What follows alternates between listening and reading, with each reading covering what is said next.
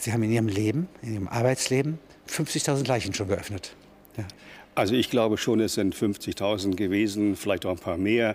Äh, ich bin jetzt 38 äh, Jahre Rechtsmediziner und das in einer Großstadt wie Berlin, da kommt natürlich viel zusammen. Aber Sie haben die Achtung vor dem Körper, dem toten Körper, nicht, nie verloren. Nein, ich muss sagen, das vermittle ich auch den jungen Assistenten und den Studenten. Äh, die Leiche hat ihre Würde. Sie hat auch noch eine Menschenwürde. Das sage ich immer wieder, was ja leicht vergessen wird, auch wenn man so heute sich umschaut, auch so im Hinblick auf die Körperweltenausstellung. Da hat man manchmal das Gefühl, dass die Würde vielleicht nicht so ernst genommen wird. Aber ich halte da große Stücke drauf im Institut. Das heißt, ich habe im Augenblick in Berlin drei Institute zur Versorgung. Sie haben Benno ohne Sorg, ja? Ja. Äh, Im Juni, ja. Ich weiß das noch wie heute. 2. Juni 1967 war das. Ich war wenige Wochen erst junger Assistent im Institut und da passierte dieser schlimme Fall, Benno ohne Sorge. Ich erinnere mich an die Sektion noch ganz genau. Wir haben damals unter Polizeischutz gearbeitet. Es war ja ein, der Beginn einer ganz neuen Ära in Westberlin, muss man sagen. Und danach kamen natürlich viele andere Fälle dieser Art. Und Schmücker, Schmöcker, Ulrich Schmöcker, ich weiß das noch heute. Ich war äh, als Assistent, hatte ich Nachtdienst und bin dann in den Grunewald gerufen worden, wo der, die Leiche von Ulrich Schmöcker lag, äh, erschossen, nicht, wie jeder weiß. Und der Prozess war ja der längste äh, Strafprozess in der deutschen Geschichte, in der äh, Justizgeschichte, mehrfach wieder äh, aufgenommen worden. Und äh, ich hatte damals, wie gesagt, die Erstuntersuchung der Leiche am Fundort, am Tatort gemacht. Und diese Erstuntersuchung legt eigentlich die Eckwerte.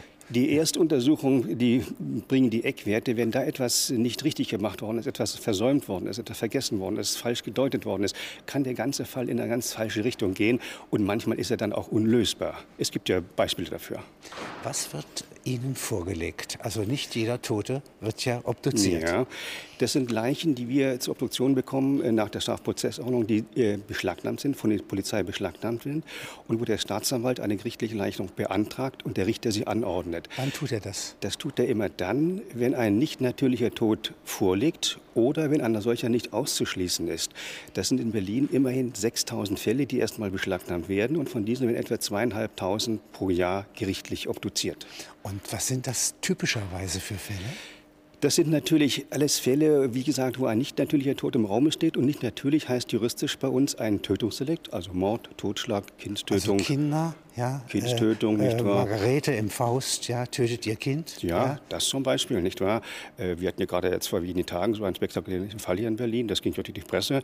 Aber zum nicht natürlichen Tod gehört auch der Unglücksfall also Wegeunfall, Sportunfall, äh, Arbeitsunfall und dergleichen. Es gehört auch der Suizid dazu, oder Selbsttötung und es gehören auch die tödlichen Ausgänge bei nach ärztlichen Kunstfehlern dazu. Wie können Sie bei einem Suizid äh, feststellen, dass es tatsächlich ein Selbstmord ist? Ja, sagen wir beispielsweise, wenn jemand sich in den Kopf schießt, dann guckt man natürlich, ob er Rechtshänder war, ob die Einschusswunde beispielsweise in der rechten Schläfe war, aus welcher Distanz geschossen worden ist, welche Schussrichtung im Kopf äh, zu beschreiben ist. Also wir haben eine ganze, eine ganze Menge von Möglichkeiten, dann zu sagen, es war ein Suizid oder nicht. Aber es gibt Fälle, die kann ich letztlich nicht klären, trotz aller Untersuchungen. Wenn Sie sozusagen hier jetzt einen Toten, ja, nicht? Mhm. Antrag liegt vor, ja auf Ihrem Tisch haben. Ja. ja? ja. Wie gehen Sie da vor? Also es geht alles nach der Strafprozessordnung, also juristisch genau geklärt. Es müssen immer zwei Ärzte zugegen sein, von denen der eine besondere Fachkenntnisse haben muss. Das bin ich in der Regel als Chef dieser drei Institute oder meine Oberärzte, wenn ich äh, abwesend bin von Berlin. Und was macht der zweite? Und der zweite führt sozusagen das Messer und der erste diktiert und beaufsichtigt, kontrolliert und beide Ärzte äh, schreiben dann ein vorläufiges Gutachten, wo wir reinschreiben, was wir gefunden haben welche Schlüsse wieder rausziehen. Weil vier Augen mehr sehen? Weil oder? vier Augen mehr sehen, das ist richtig, ja. Und auch aus der Historie ist das entwickelt worden. Weil früher gab es ja nicht genug Gerichtsärzte. Und da hat also der Amtsarzt oder ein anderer Kollege sozusagen war dabei. Und deswegen war dieses, dieses Konstrukt ähm, berechtigt, dass zwei Ärzte sind. Ich denke heute auch noch, denn die jungen Ärzte müssen natürlich erstmal ihre Erfahrungen sammeln. Und die Rechtsmedizin ist eine Erfahrungswissenschaft. Also umso mehr man gesehen hat, umso besser ist man. Das ist doch ganz klar. Wenn Sie zum Beispiel hier jetzt Verdacht auf Vergiftung hätten, ja, Nicht? Ja. wie öffnen Sie einen Körper? Gibt es da einen bestimmten Schnitt? Also wir haben so eine, äh, auch eine Checkliste, nach der wir vorgehen. Äh, wir beginnen mit der Kopfhöhle. Es ist vorgeschrieben nach dem Gesetz, alle drei Körperhöhlen müssen eröffnet werden. Kopfhöhle, Brusthöhle und Bauchhöhle. Wir beginnen mit der Kopfhöhle, beginnen wir, dann kommt die Brusthöhle, dann die Bauchhöhle. Es muss jedes Organ untersucht werden. Also auch wenn wir schon die Todesursache am Kopf finden, sagen wir einen Kopfdurchschuss beispielsweise, müssen wir bis zur Harnblase äh, die Leiche obduzieren, Durchuntersuchen. durchuntersuchen, aus der Überlegung heraus, dass es auch konkurrierende Todesursachen gibt, also sozusagen überholende Todesursachen, dass die eine Todesursache die andere überholt. Und wie öffnen Sie äh, eine äh, Kopfhöhle? Normalerweise führen wir erstmal einen Schnitt von einem Ohr zum anderen über, die Schädel, über, über den Scheitel. Und dann wird die Kopfschwarte, so sagen wir das, die Haut nach vorne und hinten abpräpariert. Und dann wird der Schädelknochen in der Horizontalebene aufgesägt mit der Säge. Und das ist ein Geräusch, was äh, für Laien äh, schlimm anzuhören ist. Und wir finden immer wieder, dass wir junge Studenten haben oder Assistenten, die beim Öffnen des Kopfes ohnmächtig werden. Und äh, was sehen Sie jetzt da? Und dann sehen wir sozusagen die harte Hirnhaut als nächstes und dann das Gehirn. Und da können wir natürlich vieles erkennen, ob eine Hirnblutung war, ob eine Blutung zwischen den Hirnhäuten war, ob ein Schädelbruch frühere war. Krankheiten. Auch frühere Krankheiten. entstehende, Auch ja. natürlich. Wir können natürlich auch Erbkrankheiten sehen. Mancher wäre bald gestorben, ja, wenn er nicht umgebracht worden wäre. Auch das, man kann einen Sterbenden töten, Ja. juristisch gesehen. Ja, das war Natürlich, ja, das war. natürlich. Und Bauchhöhle? Wie würden Sie die öffnen? Und dann führt der Schnitt von der Drosselgrube, also sozusagen äh, unterhalb des Halses, äh, in, in der Mittellinie nach unten am Nabel vorbei bis zur Schoßbeinfuge. Und dann wird die Haut nach beiden Seiten abpräpariert und dann werden die Brusthöhle und Bauchhöhle freigelegt. Und dann wird jedes Organ einzeln entnommen, gewogen, gemessen, fotografiert, geröntgt, was nun eben erforderlich ist. Wie bei den römischen Auguren. Wie früher, anderen früher aber wir haben natürlich moderne Methoden, mit denen wir heute arbeiten. Nicht? Ja. Also wir haben es leichter als unsere Vorfahren, die sich sehr schwer getan haben, beispielsweise einen Steckschuss im Körper, das Geschoss zu finden. Das kann manchmal Stunden, hat das früher gedauert. Heute röntgen wir und wissen ungefähr die Lage und finden dann das Geschoss auch. Wenn Sie äh, mal beschreiben, wie lange gibt es die Anatomie? Also unsere Rechtsmedizin ist, äh, zählt zu den ältesten Fächern der Medizin überhaupt. Also äh, im 16. Jahrhundert gibt es schon Anweisungen, Also wie ein 1500 und, ja. 1942 äh, gab es Anweisungen, wie ein Körper äh, zu untersuchen ist, äh, gerade bei Tötungsdelikten. Die Rechtsmedizin hat sich dann stark weiterentwickelt, natürlich mit, durch die Obduktion, mit der Obduktion. Und ähm, die Deutsche Gesellschaft für Rechtsmedizin blickt gerade in, jetzt in diesen Wochen auf ihr 100-jähriges Bestehen zurück und ist damit eine der ältesten Fachwissenschaften innerhalb der Medizin überhaupt. Ach, und äh, jetzt mal, welche großen äh, Anatomen gibt es? Nun, ähm, Das sind die Vertrauensleute sozusagen, ja. mit denen Sie umgehen. Ja, wirklich. also Anatom gibt es natürlich äh, sehr berühmte ähm, äh, Namen zu nennen, wobei aber die Rechtsmedizin etwas anderes ist, das muss man auch den Laien immer sagen, als Anatomie und etwas anderes als Pathologie. Ja. Der Anatom zerstückelt, zerlegt die Leiche unter dem Gesichtspunkt der Lehre, der Ausbildung der angehenden Studenten. Der Pathologe im Krankenhaus untersucht die Leiche im Hinblick auf die Erkrankungen, auf die Therapie, wie sie wirksam war. Selbstkritik der Ärzteschaft. So ist es. Überprüft Qualitätskontrolle kann man dazu sagen. Ja. Und bei uns geht es eben um die Frage, äh, ob ein natürlicher oder nicht natürlicher Tod vorliegt. Denn wenn ein natürlicher Tod vorliegt, wird ohne Obduktion die Leiche bestattet. Sie wird freigegeben zur Bestattung und man kann die Leiche erdbestatten oder Feuer bestatten. Das ist der Grund, weswegen jede Leiche, die feuerbestattet werden soll, ein zweites Mal von einem Arzt angesehen werden muss. Aus der Überlegung heraus, wenn die Leiche erstmal eingeschert ist, gibt es nur Knochenasche und da ist nachher nicht mehr viel zu untersuchen. Nein, nein. Aber nochmal auf die Vergiftung zu kommen. Äh, Wenn wir den Vergiftungsverdacht haben, dann untersuchen wir natürlich die Leiche erstmal auf eine Vergiftung, wobei man eine Vergiftung einer Leiche in der Regel kaum wahrnehmen kann. Man kann eine Kohlenmonoxidvergiftung sehen an der Farbe der Totenflecke. Man kann eine Alkoholvergiftung riechen. Man kann eine Cyankali-Vergiftung riechen. Die Leiche riecht nach Mandeln, nicht bittere Mandeln. Das ist, wenn man im Seziersaal kommt und liegt eine Leiche nach einer Blausäurevergiftung, das riecht man schon auf dem Flur, äh, auf dem Weg zum Sektionssaal. So intensiv ist das. Allerdings nicht jeder kann es riechen. Es ist also genetisch bedingt nicht, es gibt Menschen, die riechen es nicht, nicht wahr? Aber die eigentliche Analyse erfolgt im Labor. Das heißt, wir entnehmen dann Organproben, Leber, Niere, Gehirn beispielsweise, Blut natürlich, Harn, Gallenflüssigkeit. Und das wird dann im, im Labor untersucht, auch Vergiftungen. Und äh, die Zahl der Gifte ist natürlich immens, äh, wonach man suchen muss. Aber es hat sich herausgestellt, dass immer eigentlich immer die gleichen benutzt werden bei Mordgiften. Äh, wobei eine. Also die andere nicht erreichbar sind. ja, richtig. Exotische Gr- Ganz exotische. Und da hätten wir auch unsere Probleme, muss ich sagen. Und ich könnte mir vorstellen, dass vielleicht eine oder andere Vergiftung, die geht uns durch. Äh, Die sehen wir nicht, die erkennen wir nicht, weil es so exotisch ist, mit so geringen Substanzmengen gearbeitet wird. bei Balzac beschrieben. Ja, Nicht? Zum ja. Beispiel, ja. Aber das Gängige, was, wir, was heute benutzt wird, ist äh, leicht zu finden oder relativ leicht zu Was finden. sind das zum Beispiel Fälle? Ja, das ist natürlich äh, Schlafmittel, Beruhigungsmittel, Heroin, Morphin, solche Dinge, nicht wahr? Ja. Kohlenmonoxid. Ähm, aber den richtigen Giftmord, den klassischen Giftmord aus der Literatur, gibt es praktisch gar nicht mehr. Der ist ausgestorben. Der ist ausgestorben. Würde ich denken, ja. Es gab einen König von Bithynien, mhm. ja, in der Zeit Cäsars, mhm. der hat so viel Gift regelmäßig zu sich genommen, ja, ja. dass er immun war gegen die meisten Gifte der Antike. Kann es das geben? So war das früher auch beim Arsen. Man kann sozusagen sich ans Arsen gewöhnen, sodass man also größere Mengen verträgt, als wenn man sie... Also man, Gift härtet ab. Gift härtet ab, wie Alkohol auch. Ein Alkoholiker verträgt mehr, nicht wahr? Das wissen wir auch alle. Ja. Ja.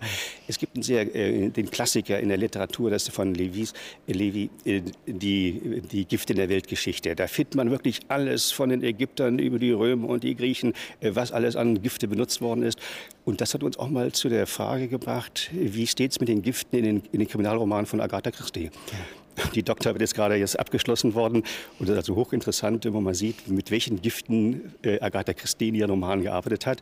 Und sie war also äh, auf der Höhe der Zeit damals in ihrem Wissen. Sie war ja ausgebildete Apothekerin und sie hat also äh, die Vergiftungen, die Symptome, die Klinik so beschrieben, wie sie also wirklich in den Lehrbüchern auch äh, zu finden waren. Was ja. ist das quälendste Gift?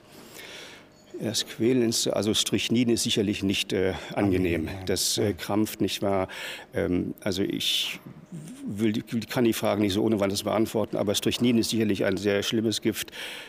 Blausäure geht sehr schnell, nicht wahr? Aber das solche, haben wir den, äh, also Todeskandidaten, also politische Selbstmörder. Wissen ja. wir, davon wissen wir.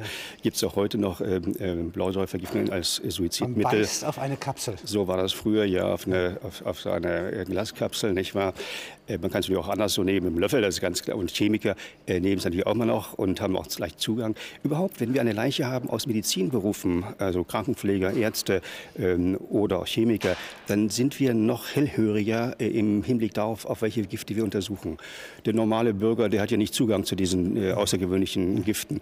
Aber wenn wir solche Personen haben aus diesen Berufskreisen, dann wird unser Chemiker sehr viel breiter die Untersuchung anlegen.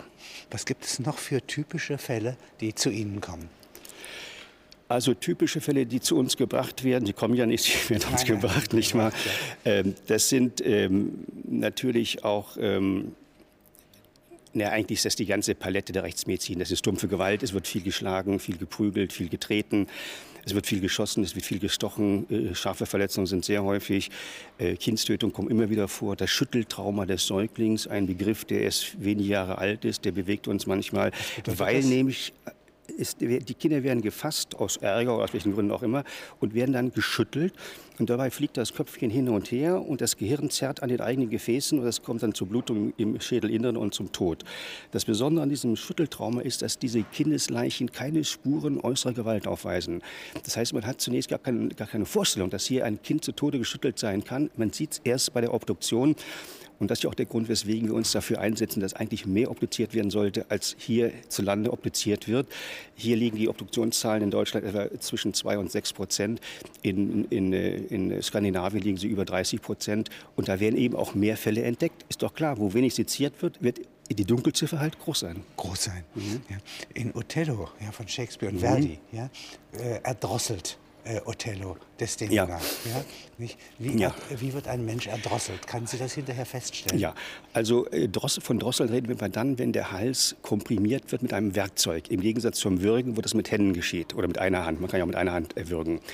Also wir haben dann in typischer Weise eine Drosselmarke, zirkulär um den Hals, eine bräunliche Vertrocknung, abhängig vom Drosselwerkzeug. Das kann ein Kabel sein, das kann eine Strumpfhose sein, das kann alles mögliche, ein Gürtel sein. Aber eigentlich sehen wir schon äußerlich, haben wir Hinweise auf einen Drosselvorgang. Und wenn wir dann den Hals obduzieren, dann sehen wir in der Regel auch Verletzungen äh, des Kehlkopfes, des, der Zungenbeinhörner und dergleichen mehr. Also ein Drosseln ohne Spuren ist eigentlich kaum möglich. Wobei man aber sagen muss, Drosseln kann auch eigene Hand sein. Man kann sich selbst erdrosseln, während man sich nicht, nicht selbst erwürgen kann. Also wenn Sie jetzt die Hand an den Hals legen würden, sich selbst und zudrücken würden, das kann man natürlich machen, dann würden Sie irgendwann bewusstlos sein und die Hand würde wieder locker werden und sie, werden, kommen wieder zu sich. Äh, also Dross erwürgen ist immer fremde, fremde Hand, also Fremdverschulden, Tötung, während Drosseln kann man auch selbst, sich selbst erdrosseln mit einem Werkzeug. Und Erhängen, das gehört ja auch in die Gruppe der Strangulation. Also wenn man sozusagen eine Schlinge begibt, das ist meistens eigene Hand und ganz selten mal fremde Hand. Also man kann schlecht einen handlungsfähigen, erwachsenen Menschen durch Erhängen zu Tode bringen. Es gibt bei Geheimdiensten, sagt man, ja. äh, die Fähigkeit, äh, durch Abdrücken ja. der Blutzufuhr ja, ja, nicht. Äh, einen schnellen Tod zu verursachen. Ja, dahinter steckt der sogenannte Reflextod. Wenn man auf die Gabelung der Halsschlagader drückt, kräftig, dann kann es einen, einen Nervenreiz geben, der zum Herzstillstand führt. Ich habe so einen Fall, obwohl ich jetzt 38 Jahre im Fach bin, noch nie gesehen. Aber es wird beschrieben, es mag es geben, aber es dürfte die Ausnahme sein. Meistens ist es die Schutzbehauptung vor Gericht.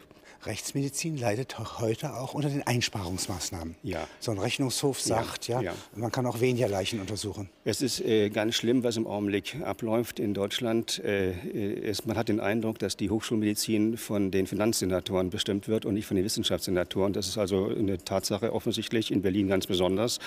Äh, wir sind dabei. Sie unterstehen der Wissenschaft, nicht dem Justizsenator. Ich unterstehe Wissen, dem Wissenschaftssenator mit den beiden Universitätsinstituten und dem Gesundheitssenator mit meinem Landesinstitut. Also ich habe sozusagen zwei Dienstherren.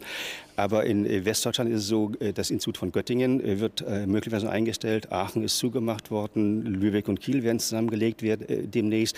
Es ist also, da, man ist dabei, sozusagen die Rechtsmedizin auf einen ganz niedrigen Stand zu bringen. Und wir könnten uns vorstellen, dass, die, dass Deutschland langsam wieder ein Entwicklungsland wird, wo wir eigentlich sagen müssen, die Rechtsmedizin ist ja in Deutschland groß geworden. Wien und Berlin war sozusagen das Mecker der Rechtsmedizin. Wurde exportiert, wurde ex in alle alle Länder. die Welt. Und ich war auch einige Zeit als Assistent in Amerika und auch in Frankreich war ich tätig und habe gesehen, wie, wie, auf welchem hohen Niveau die deutsche Rechtsmedizin besteht, steht. Und das beginnt jetzt kaputt gespart zu werden. Wenn Sie sozusagen mal ihre, an Ihre Eisschränke denken. Das sind ja Eisschränke, das sind ja nicht Keller, nicht? Und äh, äh, ich habe mal so in Frankfurt im Gerichtsmedizinischen Institut ja. da reingucken dürfen. Mhm. Und es ist ein eigenartiges Licht. Ja. Und die Toten haben tatsächlich diese Würde. Ja. Ja? Es ist also, sie sehen aus wie Geister.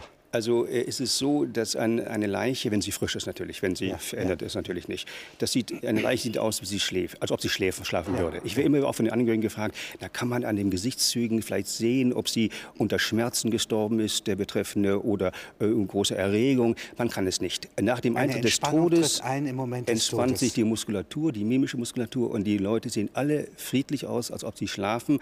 Insbesondere die äh, Leute, die an einer Kohlenmonoxidvergiftung gestorben sind. Die haben nämlich eine hellrote, richtig äh, schöne, gesunde äh, Hautfarbe, wo man denkt, also die müssten doch gleich wieder aufwachen. Äh, und das ist für Angehörige manchmal schwer zu ähm, verstehen. Und man sagt, aber das ist aber leider eben äh, vorbei mit dem Leben. Ne? Das ist ja eine Fantasievorstellung, dass ein Toter plötzlich aufwacht. Gibt Moritaten darüber? Ja, ja, es, ist sowas vorgekommen? Es ist so, dass der, der Scheintod immer noch ein Problem ist. Und dass die, die Angst vor dem lebendig begraben werden ist eine Urangst des Menschen. Eine Urangst des Menschen. Deswegen hat es ja früher viele Erfindungen gegeben, wie man... Ach, da kann man viel Geld verdienen. Da also gibt es dicke Bücher, ganze Bibliothek gibt es da. Genau, am großen... Anschluss. Genau ja. so. Also die Urangst ist groß. Und ich weiß zum Beispiel von meinem Kollegen aus München, dass die manchmal auf den Friedhof gerufen werden von Angehörigen, um da einen sogenannten Herzstich durchzuführen. Mit einer Knülle sticht man das Herz an, um zu sehen, ob da noch Blut herauspulsiert. Also wie bei Christus. Oder so ähnlich. Oder man schneidet die Pulsader auf und sieht eben, ob da noch äh, sozusagen eine Vis Atergo ist. Also das habe ich in Berlin noch nicht erlebt. Vielleicht Was heißt Vis Atergo? Also dass das Blut doch von, von hinten noch geschoben wird, nicht wahr? Ja. Ähm, äh, das habe ich in Berlin noch nicht erlebt. Aber auf die Lande kommt das immer wieder vor.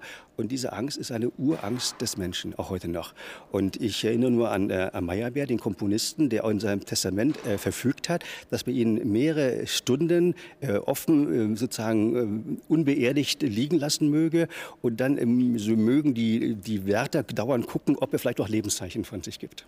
In Romeo und Julia, ja. ja mindestens von Bellini, ja. ja. ja. ist es ja so, dass äh, sich äh, dass äh, äh, Julia scheintot ist. Ja. Sie ist ja offensichtlich nicht tot. Ja. ja? ja und ja. er tötet sich, weil er glaubt, sie sei tot. Ja. Das ist ja das Tragische. Das ist das daran. Drama daran. Ja. Ja. Ja.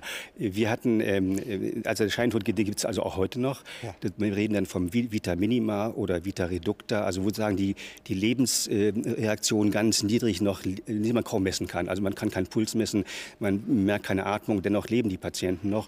Und wir hatten so einen Fall, ich erzähle in meiner Vorlesung, wo ein äh, älteres äh, Geschwisterpaar Ehepaar in der Wohnung lebte und eines Tages ist der Mann äh, leblos zusammengebrochen, lag auf dem Boden und dann hat die äh, Schwester den Notarzt geholt und hat gesagt, gute Frau, der, ihr Bruder ist verstorben und äh, kondolierte und wie man das so macht, wenn man dann in so ein Trauerhaus kommt.